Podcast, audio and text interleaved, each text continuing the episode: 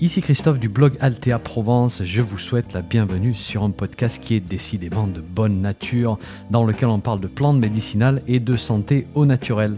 N'oubliez pas de vous abonner à ma lettre d'information en suivant le lien dans le descriptif du podcast, c'est gratuit. Chaque semaine, je vous envoie des informations utiles et pratiques sur les plantes et la santé. Et puis au passage, vous allez recevoir un petit PDF cadeau sur la confection de produits maison à base de plantes. Allez, si vous êtes prêts, on démarre. 3, 2, 1, c'est parti. Bonjour, vous me retrouvez aujourd'hui dans des sous-bois frais et humides.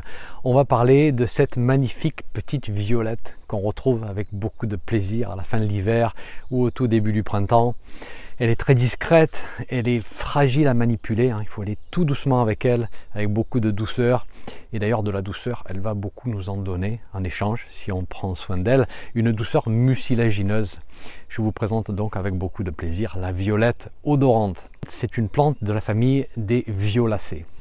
Vous allez trouver les violettes et les pensées aussi dans cette famille, en particulier les pensées sauvages, que nous on aime beaucoup lorsqu'on s'intéresse aux plantes médicinales. Mais on n'est pas là pour parler de pensées sauvages, et en plus je vous ai déjà fait un épisode à son sujet. Vous allez trouver la violette euh, dans des endroits frais et ombragés, hein, dans, les forêts, en bordure des haies, sur le bord des chemins ombragés. Et alors, d'un point de vue botanique, elle a des feuilles ovale en forme de cœur, c'est très joli, on dirait vraiment un cœur. Et euh, les fleurs sont violettes à 5 pétales. Elles sont parfois blanches, mais c'est plutôt rare, donc en général violettes, et les fleurs sont très parfumées. La souche va envoyer des stolons au-dessus du sol hein, qui vont ramper et puis qui vont venir s'enraciner pour donner naissance à un nouveau plant de violette. Donc elle peut vraiment se propager assez vite, un petit peu comme le, comme le fraisier en fait. Si vous avez un jardin, vous verrez que euh, la violette odorante n'est pas très difficile à cultiver du tout. Alors il faut lui donner de l'ombrage, de l'humus et puis quand même un arrosage régulier. Alors on va démarrer avec l'aspect comestible de la violette qui est très intéressant.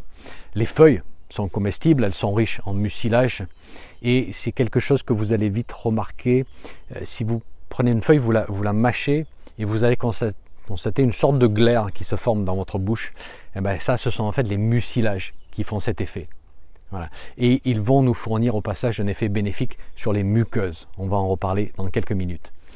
Pour l'aspect comestible, eh ben ça va donner ce petit côté humide à la feuille. Les feuilles contiennent de la vitamine C, elles contiennent des minéraux et on peut les manger en fait crues dans les salades, salades composées. On peut les faire cuire en omelette par exemple. Elles n'ont pas vraiment de goût très prononcé, pas d'amertume. Euh, vous pouvez utiliser aussi les fleurs pour décorer vos salades composées, vos salades de fruits, c'est très joli euh, dans les desserts. Et les fleurs ont aussi bah, cet aspect bien mucilagineux et doux en plus du parfum. Et on peut faire aussi un sirop, délicieux sirop avec les fleurs, un sirop qui est très rafraîchissant l'été, hein, qu'on peut servir dans un grand verre d'eau fraîche. Et d'ailleurs, je vous ai mis des recettes de sirop dans l'article associé à cet épisode sur mon site. Vous trouverez le lien dans le descriptif de cet épisode. Alors la première propriété qui va nous intéresser pour la violette, c'est son aspect euh, qu'on appelle béchique et un aspect antitussif. Alors on va prendre notre temps ici pour définir ces propriétés parce que c'est important de réfléchir d'une manière fine. Vous allez voir, il y a quelques subtilités. On commence par le terme béchique, euh, qui est un vieux terme qui veut dire quelque chose qui soulage la toux. Mais il y a plusieurs types de toux.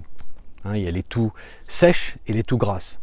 Et là, lorsque vous avez une plante qui est très riche en mucilage, très humidifiante, très adoucissante, à votre avis, ça va être pour quel type de toux Quel type de toux ça va soulager? Et si vous répondez une toux sèche, eh ben, vous avez tout à fait raison. Vous voyez, toute plante très mucilagineuse a une énergétique humidifiante parce que les mucilages ont une grande affinité pour l'eau. Hein, ce sont comme des petites éponges. Donc imaginez une muqueuse sèche et enflammée sur laquelle on vient déposer de petites éponges bien fraîches, bien humides pour les soulager. Donc c'est adapté à une condition sèche. C'est aussi simple que ça. Ces mucilages vont déposer une petite couche adoucissante au niveau de la gorge qui va calmer. Et on peut faire une infusion des parties aériennes, des feuilles, euh, on peut faire une infusion des fleurs, on peut faire une infusion des deux. On peut rajouter du miel pour l'aspect très calmant sur les toux sèches et vous allez voir que ça va bien soulager. Ensuite, vous avez l'aspect antitussif. Et là encore, il faut bien comprendre, elle ne va pas bloquer la toux. À la base, la toux, c'est un réflexe qui est constructif parce qu'elle a un rôle important à jouer pour faire remonter les déchets des poumons.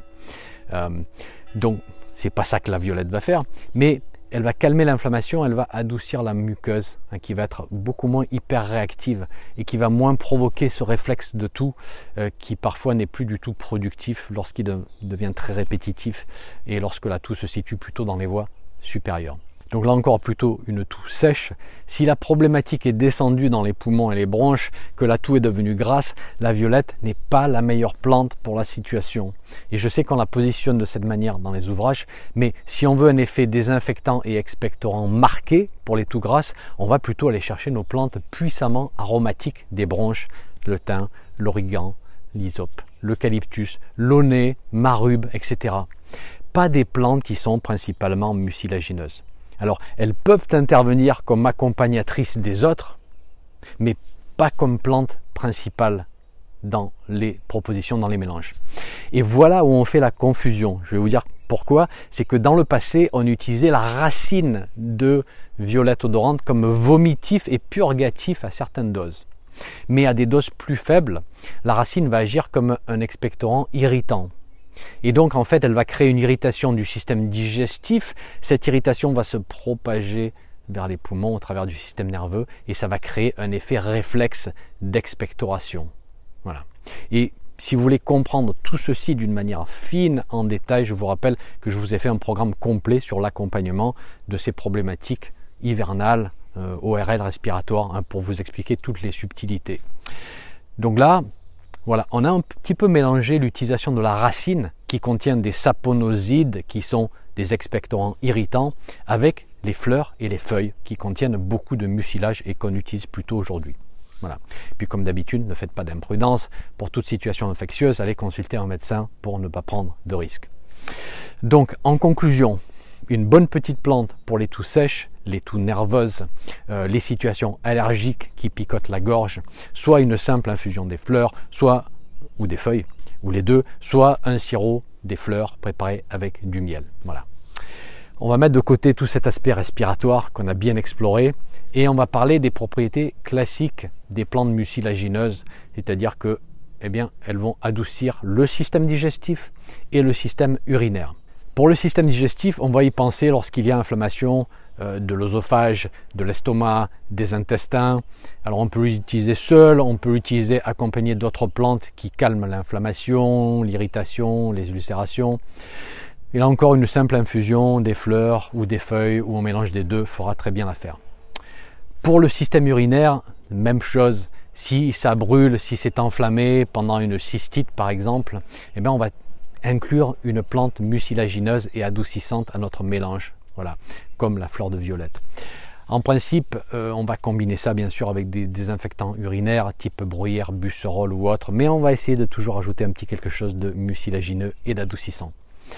On peut faire aussi des applications externes des feuilles cuites ou des feuilles fraîches qu'on a écrasées, qu'on a pilées.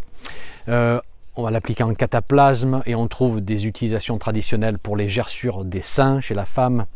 On la retrouve dans les inflammations des yeux, conjonctivite par exemple, en bain d'œil. Pour les inflammations cutanées comme l'eczéma, euh, voilà, là encore ce sont des applications classiques des plantes mucilagineuses.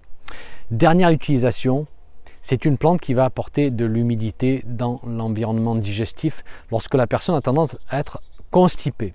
Alors on ne parle pas d'une forte constipation ici, mais d'une constipation plutôt légère.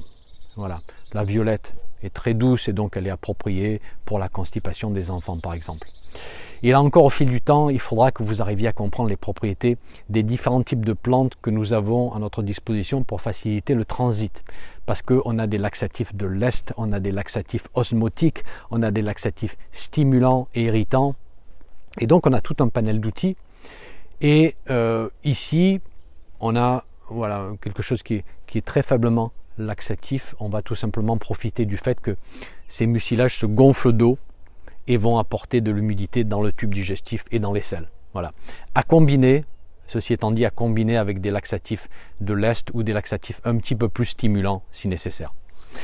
En ce qui concerne les formes et les quantités à utiliser, tout d'abord on va utiliser les feuilles et les fleurs principalement. Hein. Comme je vous disais dans le passé, on utilisait aussi la racine comme vomitif, on fait plus ça aujourd'hui. Et comme expectorant, on a plus simple à utiliser sans risquer de provoquer une nausée hein, quand on démarre juste. Donc faisons simple, cueillette des feuilles et des fleurs. On les ramasse euh, en général fin de l'hiver, début du printemps, pour les fleurs dès qu'elles font leur apparition.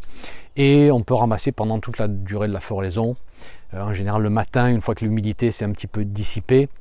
On les fait sécher à plat, hein, sur une seule couche, le plus rapidement possible, dans un endroit mais vraiment bien sec, bien aéré, euh, surtout pas en plein soleil.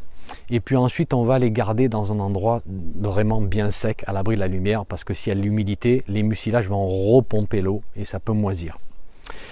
Pour les préparations, vous avez l'infusion des feuilles et des fleurs, une bonne cuillère à dessert par tasse, voire une cuillère à soupe. Euh, on laisse infuser une dizaine de minutes, 2 à 4 tasses par jour. La référence ici, c'est le docteur Valnet. Le sirop des fleurs qui est délicieux, voir les recettes sur mon site. Et pour la décoction de la racine, je vous donne tout de même la préparation. Chez Valnet, on voit une cuillère à café des racines par tasse comme expectorant et de 3 à 4 cuillères à café par tasse pour un effet vomitif que je vous déconseille bien évidemment. Donc oui, là, la quantité va faire toute la différence. En ce qui concerne les précautions, eh bien, la racine est vomitive, on en a parlé. Euh, mais à part ça, rien de connu. Plante relativement facile à utiliser. Voilà, c'est terminé pour la violette. Merci d'avoir été avec moi dans les sous-bois et je vous retrouve très vite pour un nouvel épisode. Un petit message avant de vous laisser. Si vous avez aimé ce podcast, merci de laisser une évaluation sur votre plateforme de podcast favorite.